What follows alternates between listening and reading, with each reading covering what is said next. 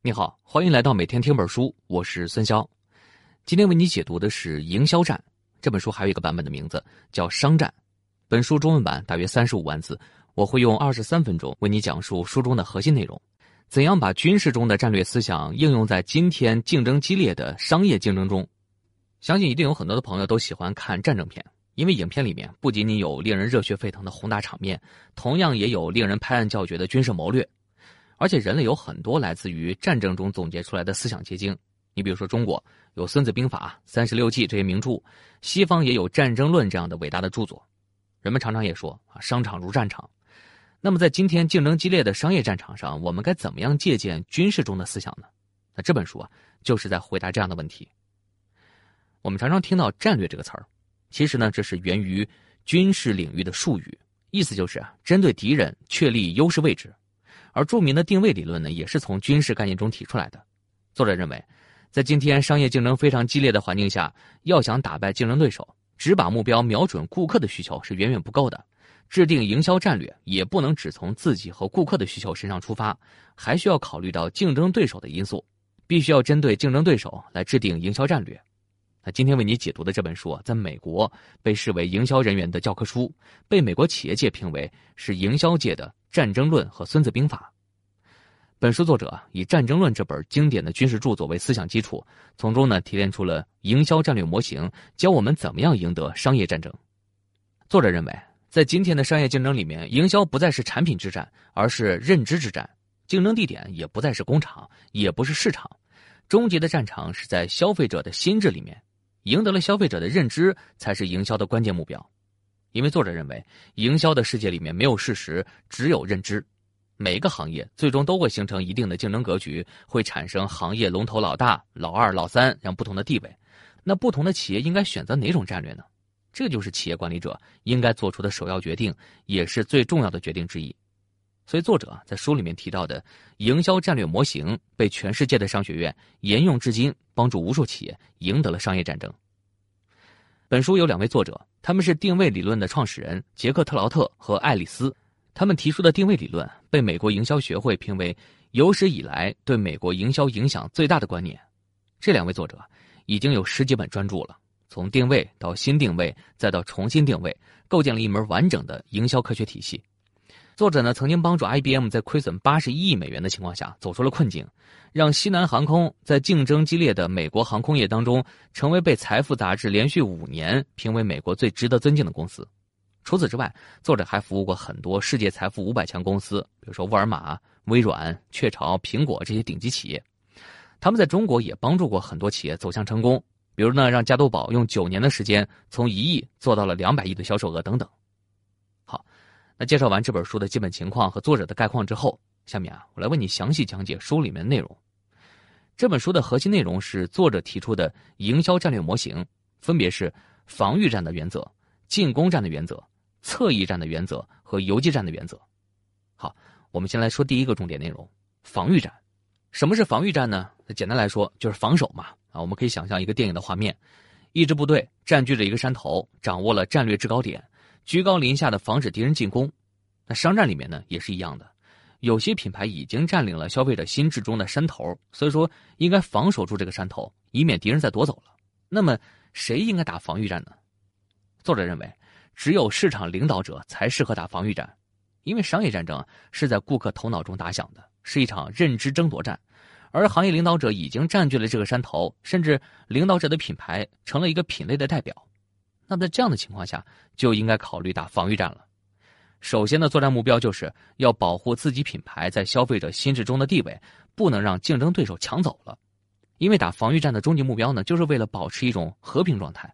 这种所谓的和平啊，其实就是确保领导者能主导这个行业，让其他竞争者没有办法和自己相提并论，或者说让一些其他竞争者被迫转入零散的游击战中。但是这里呢，需要有一个问题要注意。就是所谓的领导地位，必须是建立在顾客心智中的地位，而不是自己定义的。因为营销战嘛，是一种认知争夺战，只有顾客认准的领导者，才是真正的市场领导者。那行业领导者应该怎么样打防御战呢？作者提出了一个原则：最佳的防御就是有勇气攻击自己。攻击自己的方法有很多，你比如说，不断的推出新产品和新服务，强化自己的领导地位。领导者呢，甚至可以推出新品牌来和自己竞争。作者就提到了一个精彩的案例，那你肯定也听说过。吉列呢是一个剃须刀的品牌，这家公司最初凭借两款产品占据了剃须刀市场，成为领导者品牌。但是在上世纪六十年代初，竞争对手威尔金斯公司开始发起了进攻，要抢占市场，推出了不锈钢剃须刀。七十年代又推出了粘合刀片，就是一种被称之为最佳剃须角度的金属刀片。这个时候呢，吉列打出了一系列漂亮的防御战。首先，吉列公司推出了世界上第一个双刃剃须刀。公司在广告里说：“双刃总比单刃好。”于是呢，吉列的顾客们马上就开始购买它的新产品，而且顾客也开始认为新产品的双刃刀片比吉列以前的老产品更好。那站在吉列的角度来看，把生意从自己手里夺走，总比让竞争对手夺走要强得多吧。后来呢，吉列又推出了一种廉价的一次性剃须刀，但是这种剃须刀啊，由于成本高、售价低，让吉列公司亏了钱。不过呢，这却是一个很好的战略。为什么呀？因为这个举动啊，阻止了竞争对手比克公司的进攻。当时比克公司啊，正想推出自己的一次性剃须刀，但是因为吉列公司也推出了这种剃须刀，而且还便宜很多，给比克公司带来了沉重的打击。这种不断的自我攻击啊，需要牺牲掉眼前的利益，但是却能换来长期的好处，能够巩固自己的领导地位，保护自己的市场份额，不被竞争对手蚕食掉。除了攻击自己以外，作者还提到了一个防御战的原则：敌人强大的进攻必须加以封锁，因为自己主导着行业大部分市场份额，也占领着顾客的认知山头，就会有很多对手都想来抢夺。所以说，要及时消灭掉对手的进攻。那可以想象一下，二战时期非常著名的战役——诺曼底登陆的场面。当盟军正在抢滩登陆的时候，正背对着大海。德军消灭盟军的最佳地点是在哪儿呢？就是在大海里和海滩上。一旦盟军攻破了防线，打开了缺口，那就来不及了。作者提到，当年美国本土的汽车公司面对国外的小型汽车进攻的时候，没有及时做出反应。后来进口车已经长驱直入了，就像盟军从海边已经打到城镇里了，那就已经为时已晚了。所以，领导者。必须在进攻者站稳脚跟之前就迅速行动，封锁掉敌人的进攻，把敌人消灭在沙滩上。所以时间是关键，尤其是现在的技术快速变革的时代里，那快鱼吃慢鱼，慢一步可能导致机会窗口就永远向你关闭了。但是很多市场领导者由于傲慢的原因，不愿意去狙击竞争对手，后来想去还击的时候，局面已经无法挽回了。作为行业领导者，也别忘了留下足够的资金，随时做好迎战反击的准备。如果说你已经发现了敌人在入侵，却没有足够的弹药去迎战，那这个就太危险了。行业领导者最容易犯的错误，就是把本来应该用于防守的弹药投入到了毫不相关的阵地上。就像很多企业，那已经获得了暂时的成功，还没站稳脚跟呢，就盲目的去搞多元化，那这就会导致资源太分散，资金链也很紧张。一旦有竞争对手发起了攻击，自己就有生死存亡的危险了。好，那以上呢就是作者提到的第一战略形式，叫防御战。啊说完了防御战，我们再来看看第二个战略形式——进攻战。我们都知道，想要发动进攻，那是需要有一定条件的，所以不是谁都可以打进攻战的。作者说，只有处在市场第二位的企业才有资格打进攻战。那么，应该向谁发动进攻呢？作者说，那不是向市场的老三、老四进行进攻，而是向市场的老大去进攻。那这是为什么呢？因为山头被老大占领着呢，大部分的市场份额都在老大手里攥着。其实很多行业里啊，往往就只有老大和老二，因为只有这两家一打起来，就顺带的把老三、老四都打死了，最终形成一个二元对立的行业格局。那就好像可口可乐和百事可乐、微软和苹果、英特尔和 AMD。我们都知道，盲目的发动进攻是很冒险的，这个伤亡代价会很大，所以一定要有策略。那应该怎么样发起进攻呢？是向防守森严、武器装备精良的部队展开正面进攻吗？那一定是在找死。那是不是要向对手防守薄弱的地方展开进攻呢？那也不是，因为你认为的弱点仅仅是一个不重要的弱点而已，对领导者构不成威胁。只要你去攻他，他就可以迅速的去弥补，这样反而让领导者更强大了。你比如说，你认为领导者的产品缺点就是贵，所以呢要打价格战，但是领导者很可能成本就比你低，利润呢再比你丰厚，你一打价格战，人家也跟着降价，那你就没有任何优势可言了。那应该怎么办呢？作者认为。除非你能找到领导者中强势中的弱点，从这里展开进攻，才能够打赢进攻战。因为只有强势中的弱点才是与生俱来的，而且是无法避免的。一旦被攻击了，就很难快速补救。那什么是强势中的弱点呢？我们拿饮料行业来举例子，百事可乐曾经打过两个漂亮的进攻战，都是从领导者可口可乐强势中的弱点出发，让自己从几百家可乐厂商中脱颖而出，成为全球排名第二的可乐品牌。第一次进攻啊，就是针对可口可乐的经典包装这个强势中的弱点。那为什么说包装是强势中的弱点呢？因为当时的可口可乐是每瓶六点五盎司的经典包装。这种包装被顾客广泛的接受，在每条广告里面都使用这样的经典包装。这些瓶子呢，还都分散在全国各地的自动贩卖机上。正是因为这个原因，这个包装没有办法在短期内更换。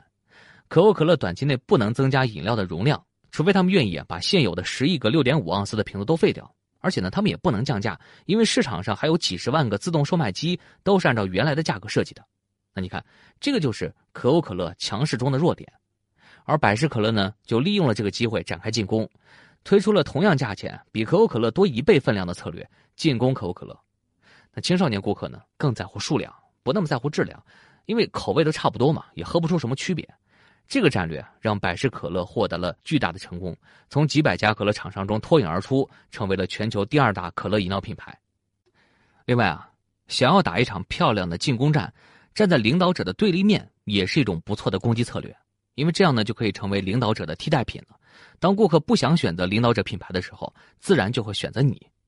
你比如说我们前面提到的案例，百事可乐定义自己是年轻人的可乐品牌，就站在了可口可乐的对立面，成为第二大可乐品牌。七喜汽水通过把自己定位成非可乐饮料，也获得了巨大的成功。当顾客不想喝可乐的时候呢，七喜就成了首选。那七喜呢，也因此成为美国第三饮料品牌。再比如说，宝马。也站在奔驰的对立面，奔驰汽车给人的印象是尊贵豪华的，是更适合乘坐的豪华车品牌。所以呢，宝马汽车就把自己定位成适合开的超级驾驶机器，就像我们常说的“开宝马坐奔驰”这个口号一样的。关于进攻战，还有一个要十分注意的原则，就是要尽可能的收缩战线，也就是说要十分专注，要把所有资源都聚焦在一个单一产品上，不要试图一下子推出很多产品。想要通过全线产品展开进攻啊，那是很难实现的。只有行业领导者才可以这么做。就像打仗一样，如果说敌军有五万人，我们军队呢只有两万人，但是敌军是分散在各地的，在一个小阵地上只有两千人在防守，那我们就可以集中两万人去打这两千人，这样就在局部领域创造了相对优势。好，以上呢是关于进攻战的原则。那接下来我们再来说说第三种战略形式——侧翼战。关于侧翼战，首先我们要知道。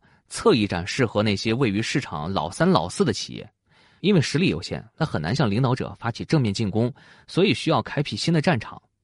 那什么是侧翼战呢？如果说进攻战啊是直接向敌人发起攻击，去抢夺已经被敌人占领的山头，那么侧翼战就是绕开这个山头，去占领旁边没有人把守的山头。假如攻打一个有重兵把守的山头，需要两师的兵力才能拿下来，那么去占领一个没人防守的山头啊，可能你派一个排的兵力就足够了。这就像二战时期的德军面对法国的马奇诺防线一样，没有从正面进攻，而是巧妙的绕过去。打侧翼战就是要去创造一个全新的市场，去开创一个新品类，然后呢，用新品类淘汰掉旧品类，最终变成品类之间的战争。这样的市场在当时还不存在，那不能用传统的市场营销中的品类细分这个概念去解释。比如说，在 iPhone 上市之前，并没有真正意义的智能手机市场。人人都在坐马车的时候，并没有汽车这么一个市场，所以成功的关键是有能力开创并维持一个独特的新市场。你比如说，可乐的山头已经被可口可乐、百事可乐这两个品牌牢牢的占领了。如果说其他的商家呢盲目的进攻这个山头，那就会损失非常惨重。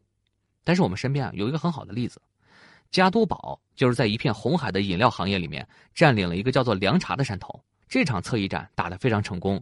如今的加多宝不仅成为凉茶行业的领先品牌，而且在整个饮料行业里面也拥有了很可观的市场份额。那当加多宝已经初步占领了凉茶的山头，那么加多宝接下来正确的做法是什么呢？就是要持续的巩固这个地位，不断强化怕上火和加多宝这个认知，把自己的品牌和凉茶的品类绑定在一起，让自己成为凉茶这个新山头的主人，成为消费者心中的首选。这就是侧翼战的第二个原则：追击和进攻同样重要。而且发动侧翼战的关键在于能够做到突然袭击，所以在进攻之前不要暴露自己的计划，必须做到出其不意、攻其不备，在竞争对手还没有反应过来之前，就迅速的巩固自己的地位。在这一点上，作者说要注意市场调研这个举动，不要因为大规模的市场调研活动而把作战情报暴露给竞争对手。那这就需要企业领袖的直觉了，要用远见代替市场调查。比如说，苹果公司的 iPhone 上市前啊，公司是对此完全保密的。喜欢做市场调查的企业管理者发动侧翼战就很困难，他们总是想用一些现有报告数据来代替远见。而优秀的侧翼战就是要创造未来，开拓出一个新品类，然后去影响顾客选择这个品类。就好像乔布斯曾经说过的话：“我们不需要做市场调研，因为人们不知道自己想要什么，直到你把这个电脑放在他面前。”很多伟大的战役啊，都是一种侧翼战。很多商战里面的精彩案例也有许多是侧翼战。这些成功的故事啊，虽然说听起来很过瘾，但是打侧翼战呢，也是需要冒险的，有可能大获成功，也有可能惨败而归。有时候呢，跟赌博差不多，需要实力，也需要一些运气。所以啊，侧翼战不适合过于胆小谨慎的企业管理者，需要一些勇气和冒险精神。好了，以上就是关于侧翼战的一些原则。那接下来再跟你说说最后一个战略形式——游击战。听到游击战这个词儿，相信你一定不陌生。在一些战争题材影片里面，常常可以听到这个词汇。比如说，在中国、阿富汗、古巴、越南的一些战场上，实力相对较弱的部队，只要采用了游击战的策略，也可以给敌人造成很大的损失。所以在商战里面，游击战适合那些很小的企业。那只要用好了，就可以让小企业在一定竞争激烈的行业里获得一定生存的空间。那游击战有哪些作战原则呢？首先。要找到一块小的、足以守得住的阵地，小到让那些大公司很难注意到你，甚至懒得来和你抢生意。作者也提供了几种常见的游击战的打法，比如说打地理游击战。那你肯定知道一些本地的商家，比如说一些酒店啊、银行啊、商场啊、超市啊，虽然说在全国范围内看起来没什么名气，但是在当地呢却如雷贯耳。作者提到了一个类似的例子，在美国杂志行业里。像《商业周刊》、福布斯和《财富》这样全国知名的商业刊物已经占领了市场。如果再想推出一个全国性的商业刊物，即便是投入很多资金，也很难成功。但是有一个杂志啊，就做得很成功，就是由克莱恩公司推出的《克莱恩芝加哥商业报》，仅仅用了三年时间，就打入了黑人阶层，还拥有百分之七十五的续订率，税前利润也高达百分之二十五到百分之三十。虽然从全国发行量来看不如《商业周刊》。但是在芝加哥地区却击败了《商业周刊》。另外呢，你也可以打人口游击战，就推出一个品牌，吸引某一个特定的人群，在这个人群里面成为专家品牌。比如说，针对老年人的品牌，针对母婴人群的品牌等等。作者提到，在美国有一份叫《有限公司》的杂志，是专注于美国小企业主的全国性杂志，在发行的第一年就获得了巨大的成功，因为公司的创始人发现。像《商业周刊》这种杂志啊，其实是大企业家周刊，只覆盖了美国五百万企业中的一小部分，而有限公司呢是第一家面向美国小企业的刊物。还有，你还可以打行业游击战，你比如说只服务于银行的软件公司，只给汽车行业提供服务的广告公司等等，这就需要你专注于一个特定的行业。那成功的关键就在于，这个行业必须是很狭窄而且很深的，绝对不能是又广又浅。另外还有高端游击战，就像劳斯莱斯、法拉利这样的品牌，就是高端游击战的品牌。现在是一个消费升级的时代，人们消费能力越来越强，在高端市场里会诞生很多游击战类型的新机会。但是真正的机会不是奢侈品，而是高档的日常消费品。因为没有几个人能买得起法拉利，但是有很多人买得起三十块钱一瓶的啤酒。这里的关键呢，就不是把价格定高，而是能加入一些特色，让产品变得物超所值。游击战是无处不在的。小型企业呢，只要不去试图模仿大型企业的作风，它就能非常成功。因为只要能够坚守住自己的阵地，就是一种成功了。所以打游击战的企业一定要能克服诱惑。很多企业打赢了游击战以后，心里就开始膨胀，试图去挑战领导者，从而投入了公开市场的竞争，最后死得很惨。那很少有听说哪一家企业因为专注在很小的市场上而破产，但是相反，很多企业却是因为过度的扩张而导致失败的。所以，不要忘了第二个游击战的原则：不管你自己游击战打得有多么成功，也别把自己当做领导者去行动。除此之外呢，打游击战还有一个重要原则，就是一旦有了失败迹象，就要随时准备撤退，因为自己没有那么多的资源耗下去。如果死拼到底，就只能让自己全军覆没了。打游击战的企业要以长期存活为首要目的。如果说战局对你不利，不要犹豫，必须马上放弃你的阵地，打得过就打，打不过就跑，不要把自己的家底儿都拼光了。如果说败局已定，那就应该果断的放弃残局。就好像咱们中国古代有句话说：“留得青山在，不怕没柴烧”一样。游击战的企业只要活着，那就是胜利。好了，那说完了这四种战略形式，书中还提到了优秀商业将领的特质，比如说要灵活变通，要有决断力。商业将领要能够灵活的调整战略来适应形势，而不是强求让形势适应战略。而且不要太过于依赖过去的经验，因为市场是一直在变化的，过去的经验现在未必适用。作者还提醒我们。想要赢得比赛，学好比赛的规则和原则以后，那就必须要忘掉这些规则，要学会在不思考的情况下进行比赛，要做到精通原则，但是心中没有原则。就像一个赛车手上了赛场，绝对不会去思考应该怎么样换挡是一样的道理，而一切都是靠本能的反应。作者还提到，在商战中，运气也起着非常重要的作用。尽管自己可以制定漂亮的战略计划，但是依然有很多偶然因素。当运气不佳的时候，要准备尽快减少损失，最好尽快承认失败，然后投入到另一场商战里面。好了，那说到这儿呢，今天的内容就聊得差不多了。下面我简单的为你总结一下今天的内容。首先，我们说了，只有领导者才能打防御战。防御战的第一条原则就是，最好的防御就是敢于自我攻击，同时还要时刻准备反击进攻者的营销攻势，并且要及时的加以封锁。千万不要忘了留出足够的资金来随时迎战。因为打仗是很需要钱的。其次，我们提到了进攻战的原则，只有排名市场第二的企业才适合打进攻战，目标就是从领导者那里夺取市场份额。进攻是要从领导者强势中的弱点入手，同时要尽可能的专注推出单一产品去进攻，这样就能在狭窄的阵地上创造出局部兵力优势。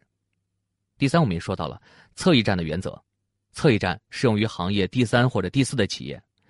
侧翼战意味着要进入一个空白市场，战争是从无人竞争的地方打响的，战术奇袭非常重要，所以一定不能暴露自己的作战计划。当侧翼战产生了效果的时候，就要进行追击，快速巩固自己的地位。第四，我们说到了一些小企业可以打游击战，游击战的成功关键在于找一个足够小的战场，小到足以守得住。游击战企业要克制诱惑，无论自己打得有多么成功，都不要像领导者那样去行动。要以长期存活为目标，打得过就打，打不过就跑。最后我们说到了，优秀的商业将领要随机应变，上了战场就要忘掉所有的技巧，做到心中无招胜有招，同时还要有一点点好运气。当运气不佳的时候，要尽快采取措施。好了，以上就是今天的全部内容，为你准备的笔记本文字就在音频下方的文稿里。恭喜你又听完了一本书。